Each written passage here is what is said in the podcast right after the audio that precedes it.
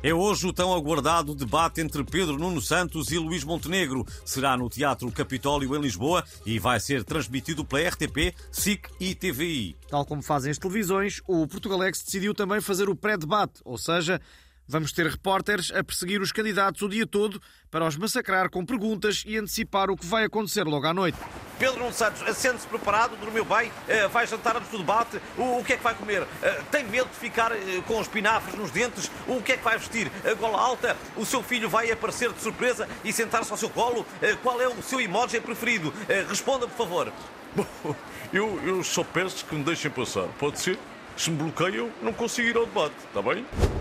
Eh, doutor Luís Montenegro está bem disposto? De que cor vai ser a sua gravata? Uh, jura que não se vai juntar ao Chega? O que dizem os seus olhos? Uh, o Nuno Melo vai sentar-se ao seu colo? É verdade que o Gonçalo da Câmara Pereira está amarrado e amordaçado na cave da sua casa de seis andares?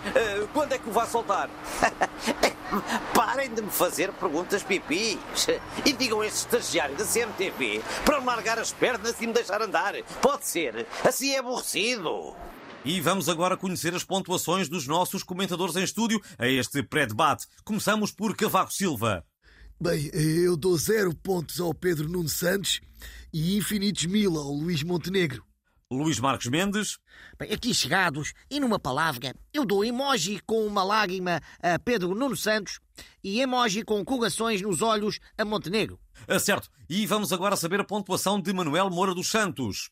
Eba, Achei os dois muito azeitolas. Só menos algum que conseguisse partir nossos com o rabo. Como aquele homem que foi ao Got Talent. Mas não, não tem talento para nada. Para mim vão de vela.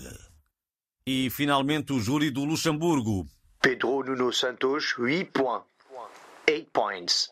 Louis Montenegro, 5 points. 5 points. E parece que as televisões estão a ter dificuldade em arranjar um tradutor de língua gestual para logo à noite. Ao que parece, estes profissionais marcaram uma greve para hoje e vamos então ouvir os seus motivos. Eh, bom, os motivos são muito simples. Estamos cheios de tendinites e exigimos um subsídio para a fisioterapia.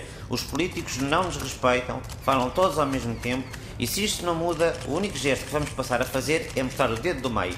Confidente. E parece que temos agora ao telefone o líder do Chega a exigir mostrar uns gráficos que não lhe deram tempo para mostrar nos debates. Não, não, não me deixaram mostrar porque tem medo. Mas eu tenho aqui tudo. Olhem um gráfico de barras azuis. Toma! Um gráfico de círculos às cores. Embrulha! Um gráfico com o sistema digestivo. Toma que já almoçaste. O ciclo da água. Pimba! E posso continuar. Uh, não, não, não é preciso. Obrigado. Penso que os nossos ouvintes já ficaram esclarecidos.